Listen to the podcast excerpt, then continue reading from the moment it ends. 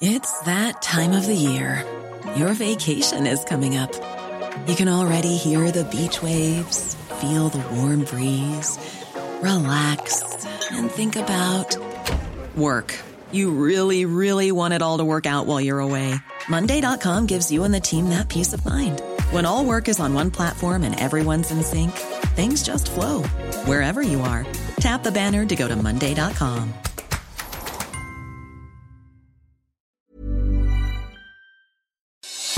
Noticias del Heraldo de México.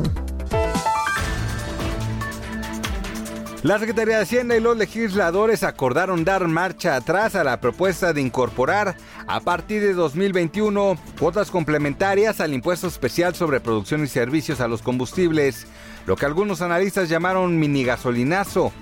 De haberse aprobado era el adiós de los combustibles baratos, como los que se vieron en mayo por el desplome de los petroprecios. Las gasolinas bajaron de 21 a 14 pesos en promedio. El secretario de Hacienda, Arturo Herrera, expresó que decidieron que la iniciativa fuera retirada para facilitar el tránsito de la discusión de la ley de ingresos.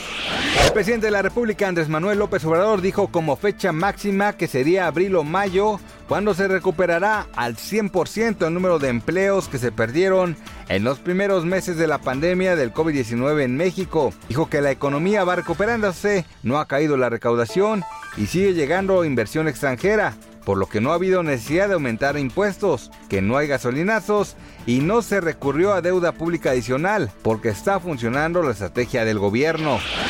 La tradicional peregrinación del 11 y 12 de diciembre a la Basílica de Guadalupe que reúne a millones de personas cada año para celebrar la aparición de la Virgen María será suspendida por la pandemia de COVID-19 aunque se mantendrá la celebración en otra modalidad. Así lo confirmó el subsecretario de Prevención y Promoción de la Salud, Hugo López Gatel. El funcionario dijo que en medio de la pandemia, la peregrinación es considerada de altísimo riesgo, por lo que las autoridades eclesiales de México y la Secretaría de Gobernación están llegando a un acuerdo.